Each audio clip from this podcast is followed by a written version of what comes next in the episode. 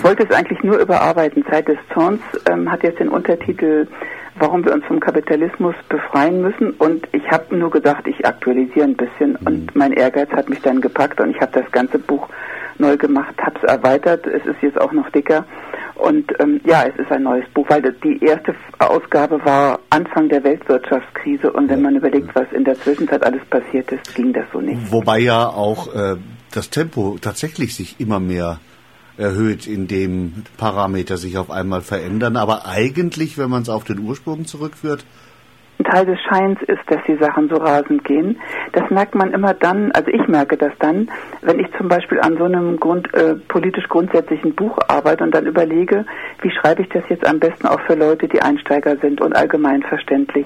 Und dann komme ich ähm, dann gibt es für eine Erscheinungsform alles Mögliche neu. Also was weiß ich bei Kommunikationstechniken oder bei vielen anderen mhm. Sachen. Mhm. Aber der Kern der Probleme, der Kern der Lage der Menschen ähm, und der Mangel an sozialer Gleichheit und die Lage der Natur, und die Interessen, die darin bestehen, von Seiten dieser verfluchten Wirtschaftsweise des Kapitalismus, das alles maximal zu verwerten, mhm. das ist eine lange, dicke Linie seit Hunderten von Jahren. Und, und dazu sage ich mal auch an der Stelle, für diejenigen, die beispielsweise in Nigeria durch ein Shelldorf warten müssen, ja. äh, das inzwischen auf fast 100.000 Menschen angewachsen ist, in dem es nicht einen Arzt gibt, aber die bis zu knietief im Ölschlamm stehen, für die hat sich gar nichts geändert. Nein, für die hat sich eher verschlechtert.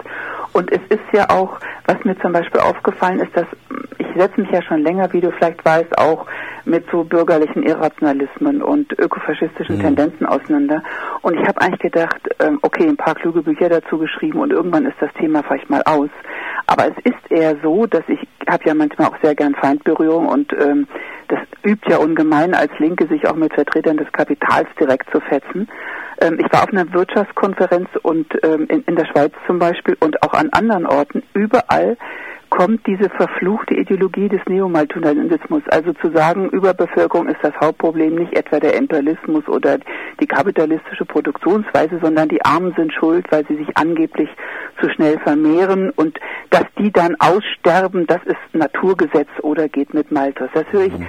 sowas von oft. Des, deswegen kann man dann irgendwann auch mal ganz gut einen indisch-pakistanischen Konflikt brauchen, während man ja. China gleichzeitig als Vorzeigebruder behandelt. Ganz genau. Wobei man dann, wenn, der Vor wenn China als Vorzeigeland hingehalten wird, dann sieht man ja immer das, das ähm, eifersüchtige Glitzern in den Augen irgendwelcher äh, Firmenvertreter, weil sie eigentlich ähm, ein bisschen mehr Diktatur, ein bisschen mehr offene Diktatur wäre ja auch ganz fein für, für einen Profit. Ich finde das nur mit Indien und Pakistan so ein schönes Beispiel, ja, weil man da auch die ganze Verlogenheit der Atompolitik erkennt, wenn man weiß, ja. dass der Iran den Atomwaffensperrvertrag unterschrieben hat, Indien und Pakistan nicht. Genau, und wenn man dann noch weiß, dass die pakistanische äh, Möglichkeit, Atombomben zu bauen, äh, ihren Ursprung in der, in der Lieferung äh, von Zubehör aus deutschen Firmen hat, das ist ja noch eine ganz alte Geschichte, über die keine Sau mehr redet. Wenn wir schon dabei sind, mhm. ähm, die Fratze zeigt sich primär im Süden. Wie sehr kann man dem deutschen Durchschnittsbürger, darf man ihm eigentlich die Erkenntnis zumuten, dass seine relative und mittlerweile immer fragwürdigere soziale Sicherheit im Wesentlichen auf täglichem Blutzoll im Süden des Erdballs begründet ist. Das ist richtig, aber stell dir mal vor, in diesem Land würde das plötzlich ein Thema werden, dann wäre das ja wohl auch nur mit der Absicht, denjenigen, die nicht viel haben, noch mehr wegzunehmen, aber diesmal nicht mit einer ökologischen Ausrede, ähm, sondern mit der Ausrede, das müsst ihr, ihr müsst jetzt leider noch mehr verzichten, den Gürtel noch enger schnallen, weil es Menschen in Afrika noch dreckiger geht. Ich finde aber, was man machen muss, ist, man äh, sollte durch Aufklärung und politische Aktion und auch angemessene Organisierung, die man für beides braucht, ähm, die Geschäfte, die Geschäfte stören hier im Land. Also das Flutschen der Geschäfte und ähm, es gibt ein paar Missverständnisse auch innerhalb von Teilen der Linken zu sagen, am besten kämpft man mit denen, die am meisten betroffen sind. Es ist nur leider einfach so, dass diejenigen, die jahrelang äh, unter Hartz IV leiden, die in marginalisierten gesellschaftlichen Verhältnissen leben, die sozial benachteiligt und stinkearm sind, dass die oft so kaputt sind und so fertig gemacht und so eingeschüchtert, dass die eben leider nicht nur, weil sie objektiv ein Interesse haben, äh, gleich dabei sind, wenn man eine politische Aktion macht.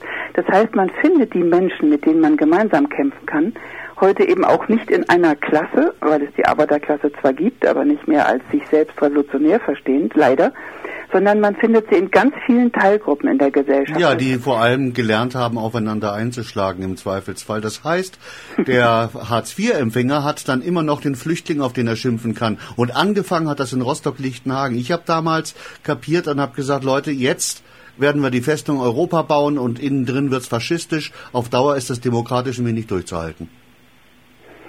Ja, äh, das müsste man jetzt noch ein bisschen ausführlicher beschreiben, weil sonst leicht missverständlich wird. Aber ich weiß, was du meinst. Und es ist so, es gibt ja immer wieder auch die Verwechslung, also Linke verschiedener Altersgruppen machen öfters den Fehler zu glauben, dass irgendwelche Prozesse gut oder schlecht laufen und sie gleichen sie nur an ihrer eigenen Erfahrung, ihrer eigenen Biografie ab. Mhm. Aber wenn man mal alleine diese kurze Geschichte der Bundesrepublik und jetzt des sogenannten wiedervereinigten Deutschlands seit 45 sieht, dann kann man sagen, man hatte als Folge der außerparlamentarischen Revolte in den 60ern, in den 70ern, trotz allen deutschen Herbstes, auch Phasen und Strömungen der Liberalisierung, nicht nur im Strafvollzug, auch in anderen Bereichen der Gesellschaft. Und das schlägt zurück. Es waren eigentlich Ausnahmejahre, mhm. sehr, sehr widersprüchliche Ausnahmejahre, positiven wie negativen Entwicklungen. Und jetzt sind wir wieder auf dem Normalzustand dessen, was ein kapitalistisches Zentrum ausmacht. Und ich finde, es war jetzt im Sommer für eine ganz andere historische Forschung zwei Monate in den USA arbeitend unterwegs. Und ich finde es unglaublich faszinierend, bestimmte Entwicklungen dort zu sehen, in voller Reife und voller Brutalität, die sich hier erst andeuten. Auf der einen Seite, auf der anderen Seite schon aber auch sowas wie eine Occupy Basisbewegung, wo zumindest spannend, für mich spannende Ansätze auch erkennbar sind. Also da gibt's ja beides, weil Tea Party ist ja nichts anderes als die, äh, die Abteilung Demokratie äh, lässt Maske fallen. Tea Party ist nichts anderes als ein, ein hysterischer weißer Mittelstand, der sagt, er will keine Steuern mehr bezahlen, weil die Armen verrotten sollen. Und das nennt man dann Nachbarschaft. Ja, aber das ist eine Kriegserklärung. Das ist eine offene Kriegserklärung. Und das ist ja verquickt dann auch noch mit mit Form des Irrationalismus, wo in vielen Schulen dann nicht mehr mehr äh, die Evolution diskutiert ja, werden soll, sondern nur noch Gott. Aber in den USA sieht man eben auch was anderes und das ist oft verzerrt. Es gibt ja durchaus, ich habe zum Beispiel linke Freunde, die sagen, nein, die USA fahre ich nicht, das ist ein schreckliches Land und Kriege und dies und jenes. Dann sage ich erstens, dann sag mir doch mal, warum du in Deutschland wohnen bleiben willst, guck mhm. dir die Entwicklung hier an. Und zweitens sieht man in den USA eben auch was anderes, nämlich, dass sich gegen das, was das herrschende Bild ist, auch der meisten deutschen Touristen, die dahin fahren, dass sich dort unter dem Deckel dessen, was Washington ist oder Großstädte an der Ost- und Westküste, unglaublich interessante Gegenbewegungen toben, von denen wir aber hier absichtsvoll nie was erfahren. Wir erfahren eher was über die berühmte Körbchengröße ja, einer Schauspielerin, als darüber, dass es äh, einen Massenstreik oder einen, einen großen Minenarbeiterstreik in West Virginia gegeben hat oder ähnliche. Übrigens äh, in mhm. Chile eine, eine Studenten- und Schülerbewegung gab, vor der die hier einen scheiß Schiss hätten, wenn sie rüberschwappen ja. würde. Da geht es nämlich darum, dass die breite Masse auf einmal das Denken anfangen will. Ja, aber die, die, die Gesellschaft, Chile die chilenische Gesellschaft ist natürlich anders strukturiert und hat eine andere Geschichte mhm. als dieses untertan trainierte Deutschland, sozusagen, wo, wo selbst die Arbeiterbewegung in großer Mehrheit doch immer sehr obrigkeitshörig steckt, war. Steckt mehr Stolz drin, ne? Es steckt mehr Stolz drin, es steckt äh, auch mehr Wissen drin, dass man mit anderen gemeinsam was erreichen kann. Hier habe ich zum Beispiel bei Lesung, ich hoffe, das wird am Montag nicht so sein, aber immer wieder kommt es übrigens gerade ganz stark in Baden-Württemberg vor, dass Leute zu mir sagen, ja, ich sehe schon ein, dass auf der Welt einiges im Argen liegt. Wenn Sie mir also jetzt ein Rezept verraten würden, oh Gott, wie es risikofrei und auch wirklich garantiert erfolgreich geht, ohne dass sich mein behagliches Leben hey erschüttert zeigt, dann würde ich ja vielleicht auch. Moment, aber das würde uns doch das Allerschönste wegnehmen, nämlich das geile Gefühl, gemeinsam einen Horizont aufzubauen und zu formulieren und dann durchzusetzen. Ja, die Frage ist immer mit wem. Ich kann ja nicht mit jemandem darüber reden, diese Gesellschaft weil eben auch die Welt radikal verändern zu müssen, der überhaupt kein bisschen Sehnsucht nach sozial gleicheren Verhältnissen hat. Wie du zum Beispiel niemals gemeinsame Sache machen würdest, weiß ich mit dem Nazi nur deswegen, weil er auch das System weghaben will. Ja, der versteht ja schon unter jedem einzelnen Wort in diesem Satz was anderes. Eben. Die Frage ist ja nur, ich denke da an, in letzter Zeit viel an Winnie Deloria Jr., leider zu früh verstorben. Der einzige Indianerhäuptling und gleichzeitig Philosophieprofessor in den USA, mhm. der dieses tolle Buch geschrieben hat, Nur Stämme werden überleben indianische Ratschläge zur Radikalkur des wild gewordenen Westens, der darin schreibt. Ich kenne den jetzt nicht, aber das ist nicht dieser Indianer-Kitsch, den die Ökobewegung... Nee, nee, eben nicht, sondern der sagt, der beschreibt sehr präzise, dass nur eine auf Gleichheit ausgerichtete basisdemokratische Bewegung, die auch äh, das ökologische Thema mit einbegreift, in der Lage ist, überhaupt zu überleben, äh, die gleichzeitig lernt, trotz all ihrer Verschiedenheit, die eben, äh, das darf eben nichts zu tun haben mit Sprache und Religion und Herkunft und dem ganzen Quatsch, mhm. sondern auf gemeinsamen Werten aufbauend, ja. ähm, tatsächlich in der Lage Aha. ist, sowas wie eine soziale Revolution durchzuführen. Ah ja, nee, gut, den Text kann ich jetzt nicht sagen, weil ich den nicht kenne. Hm. Aber das ist für mich ein schöner Gedanke. Ja, da müsst ihr ein bisschen länger drüber reden, weil ein paar, ein paar Stellen drin, das wo ich sage, können wir erst am Montag. okay.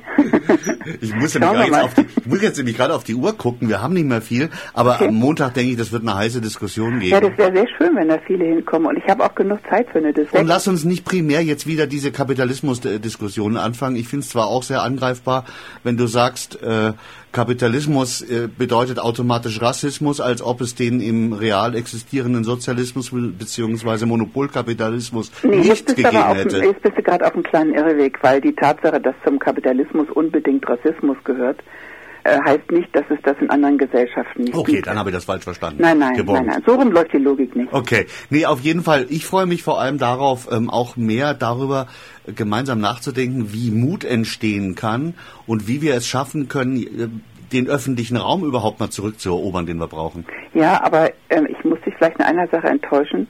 Ähm, ich werde sicher keine akademischen, langweiligen Ausführungen zum Thema Kapitalismus machen. Zu klären mit dem Publikum, ähm, ob das äh, eine Frage ist, die man gemeinsam gehen kann. Die ganzen Strategiedebatten und auch die Frage, wie viel Spaß, wie viel Aktionen, welche Art von Büchern mhm. sind zu lesen, was ist gemeinsam zu tun und was zu lassen, geht erst auf einer Basis, die sagt, will jemand eigentlich wirklich eine Veränderung?